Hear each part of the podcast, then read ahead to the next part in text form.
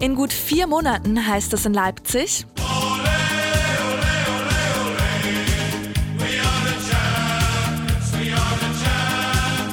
Dann startet nämlich die Fußball-Europameisterschaft der Männer in zehn deutschen Städten, unter anderem auch in Leipzig. Diese Woche wurde bekannt gegeben, was dafür genau geplant ist. Was das ist und was sonst noch passiert ist diese Woche, das erfahrt ihr hier bei Leipzig Weekly. Ich heiße Vince, schön, dass ihr zuhört. Wir starten wie immer mit einem kurzen Rückblick. Am Dienstag hat Lüder Laskowski, einer der drei Pfarrer der Thomaskirche, bekannt gegeben, dass er die Kirche zum März verlassen wird. Damit ist er schon der dritte Pfarrer, der dieses Jahr geht. Vor etwa einem Monat ist die langjährige Pfarrerin Britta Tadiken aus gesundheitlichen Gründen zurückgetreten. Und letzte Woche hat auch Pfarrer Martin Hundertmark angekündigt, dass er im Sommer nach Eisenach gehen wird. Der Grund? Unmut über den Kirchenvorstand. Was der Grund für den jüngsten Abgang von Laskowski ist, ist nicht bekannt. Er selbst sagt nur, ihm sei eine spannende Stelle in Dresden angeboten worden. In der Thomaskirche ist also einiges im Umbruch, aber zumindest für Laskowski wurde schon eine Vertretung gefunden. Christoph Reichel aus der Gemeinde Konnewitz-Lösnich springt ein. In Leipzig sind die Straftaten gegen Geflüchtete drastisch angestiegen. Am Mittwoch hat das Innenministerium dazu eine Statistik veröffentlicht. Demnach wurden in den ersten sechs Monaten des letzten Jahres zehn Straftaten gegen Geflüchtete registriert. In der zweiten Jahreshälfte waren es 28. Auch mit Blick auf ganz Sachsen sieht die Entwicklung ähnlich aus. 2023 haben sich die Straftaten im Vergleich zum Vorjahr mehr als verdoppelt. Der Besuch von Bundesfinanzminister Christian Lindner hat am Donnerstag für Proteste gesorgt.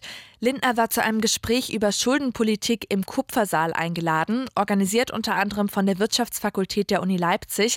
Lange konnte er aber nicht reden. Als Lindner auf Klimaschutz zu sprechen kam, haben etwa zehn AktivistInnen der sogenannten letzten Generation begonnen, die Veranstaltung mit Zwischenrufen und Sprechchören zu stören.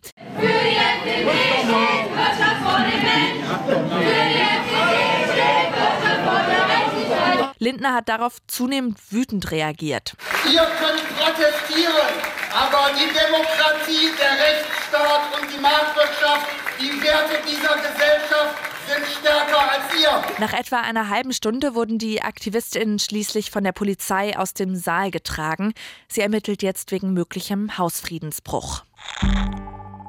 Die Fußball-Europameisterschaft der Männer startet in vier Monaten. Vier der Turnierspiele werden auch bei uns hier in Leipzig ausgetragen. Am Donnerstag wurde dafür das Rahmenprogramm vorgestellt. Unter anderem soll es eine sogenannte Fanzone auf dem Augustusplatz geben. Meine Kollegin Lilly hat dazu recherchiert und weiß, was dahinter steckt. Lilly, was ist denn genau mit Fanzone gemeint? Das bedeutet eigentlich nur, dass an den Spieltagen auf dem Augustusplatz ein großes Public Viewing stattfinden soll. Es soll auch ein Fußballfeld für Kinder und Stände auf dem Augustusplatz geben. Pro Spieltag werden da 15.000 BesucherInnen erwartet. Es kann also ganz schön chaotisch werden in der Innenstadt. Olaf Hoppe, Sprecher der Leipziger Polizei, rechnet trotzdem damit, dass alles friedlich bleibt. Das sind alles Mannschaften und auch die Fans zählen dazu, die wirklich Fußball aus Überzeugung besuchen, ohne dass sie in Gewalttätigkeiten ausarten. Das klingt ja erstmal beruhigend. Ich habe gehört, dass es beim Spiel Frankreich gegen die Niederlande einen großen Marsch zum Stadion geben soll mit 40.000 niederländischen Fans. Fans. Wie sieht es denn da mit der Sicherheit aus? Die Polizei ist momentan noch mit der Planung beschäftigt. Es kann bis Juni somit noch einige Änderungen geben. Aber auch da ist Olaf Hoppe von der Leipziger Polizei optimistisch. Der Fanverband war auch bereits am gestrigen Tage beispielsweise da. Und da gibt es eine ganz enge Kooperation. Man merkt, dass die organisiert sind, dass da Menschen mit Herz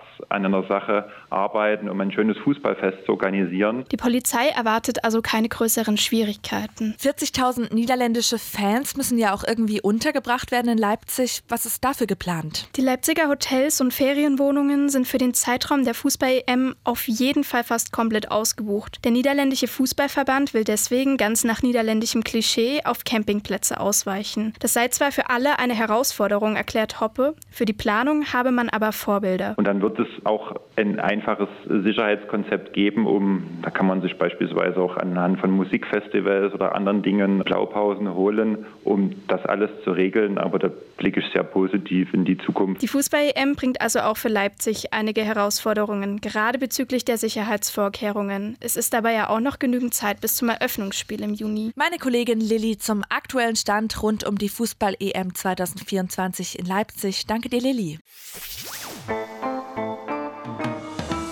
Und wir werfen nochmal einen Blick in die nächste Woche. Wenn ihr am Sonntag Cowboys, Marienkäfer und Schlümpfe durch die Innenstadt streifen seht, dann hat das einen einfachen Grund. Es ist Karneval. Ab 14 Uhr zieht der Karnevalsumzug mit Hilau und Alaf durch die Innenstadt und auf dem Marktplatz gibt es anschließend ein karnevalistisches Programm, wie die Stadt auf ihrer Website schreibt.